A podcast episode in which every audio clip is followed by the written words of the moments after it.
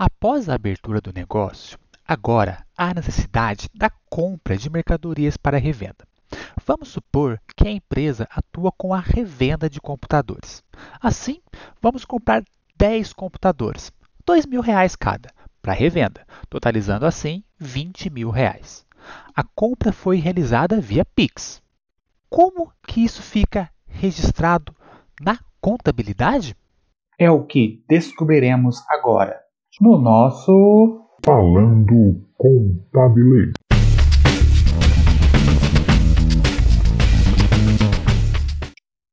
Bem, vamos analisar o que aconteceu com a empresa, o impacto em seu patrimônio.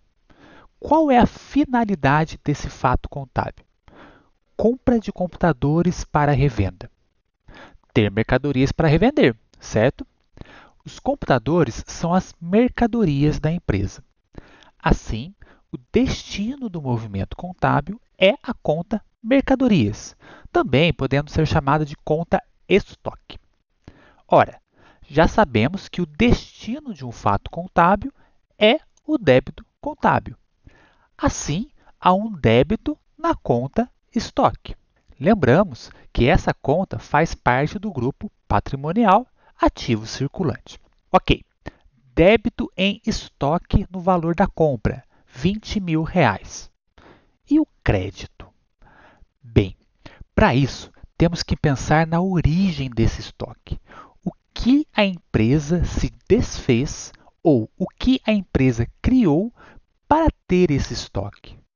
Bem, o pagamento foi via Pix, uma transferência bancária. Então, a empresa se desfez de recursos financeiros disponíveis do banco.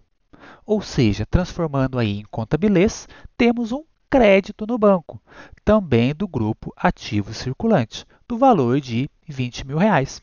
Assim, o lançamento é um débito na conta estoque e um crédito na conta banco, de mesmo valor, 20 mil reais.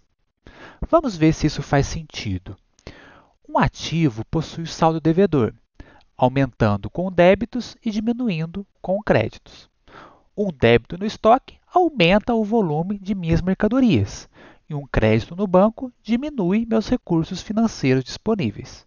E olha, é justamente isso que aconteceu. Eu comprei mercadorias em troca de recursos financeiros.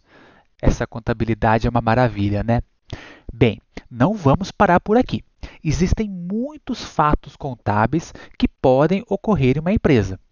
Os próximos podcasts continuarão trazendo esses fatos contábeis para a análise. Até lá!